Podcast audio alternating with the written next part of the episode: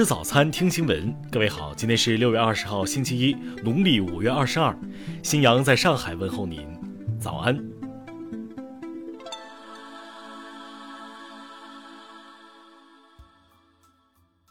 首先来关注头条消息。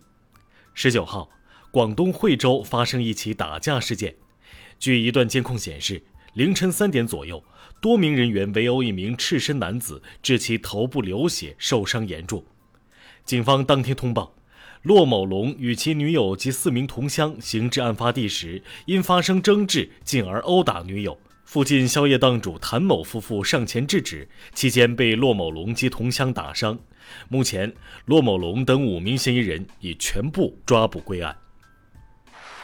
听新闻早餐知天下大事。国家卫健委昨天通报，十八号新增本土确诊病例五例，新增无症状感染者二十二例。十九号，澳门发现社区新冠病毒核酸检测阳性个案，特区政府宣布学校即日停课，公园等场所暂停开放。国防部网站消息，十九号晚，中国在境内进行了一次陆基中段反导拦截技术实验，试验达到了预期目的。试验是防御性的，不针对任何国家。根据香港特别行政区第六任行政长官李家超的提名，国务院任命了特别行政区第六届政府主要官员。据统计，五月以来，广西、广东、福建等省区区域累计降雨量为一九六一年以来同期最多，多省区出现灾情。从十五号起的高温天气继续炙烤河南。省气象服务中心发布，预计还将有四天的高温天气，局地可达四十一摄氏度。上海市应急管理局昨天通知，要求深刻吸取石化事故教训，全力开展危险化学品安全生产风险隐患排查整治。此前因不能抗拒的原因终止二审审理的劳荣枝案已恢复审理，江西高院下周将举行庭前会议。下面来关注国际方面。俄乌谈判乌方代表团团长阿拉哈米亚称，可能会在八月底恢复与俄罗斯的谈判。俄罗斯联邦安全会议副主席梅德韦杰夫回应，他对谈判内容持怀疑态度。十九号，乌克兰最高拉达通过了一项法案，终止与俄罗斯在科学与技术领域的合作。据日媒报道，日本参议院选举候选人过半支持修宪。自卫队入线成为最受关注的议题。因加薪谈判破裂，英国数千名铁路员工将在下周进行三天的罢工，这是英国铁路系统三十年来规模最大的罢工。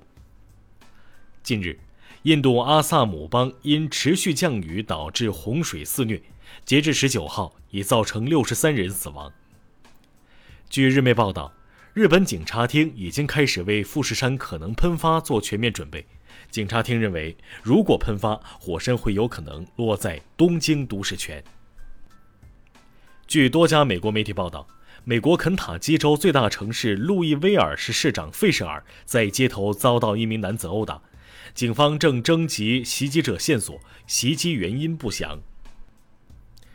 十九号是父亲节。当天，旅日大熊猫永明获得了公园赠送的节日礼物。即将年满三十岁的永明已有十六个孩子。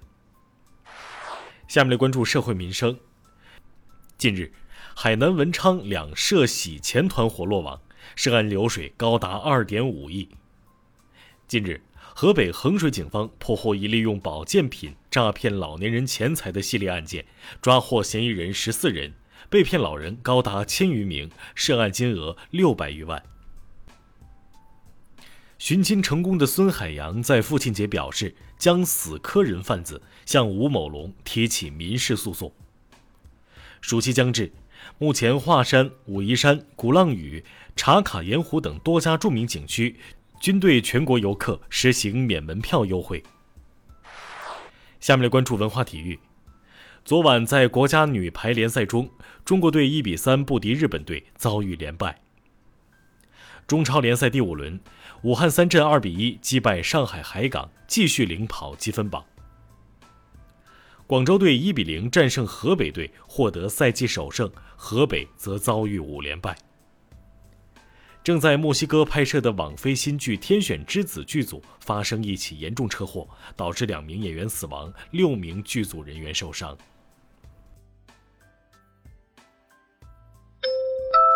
以上就是今天新闻早餐的全部内容。如果您觉得不错，请点击再看按钮。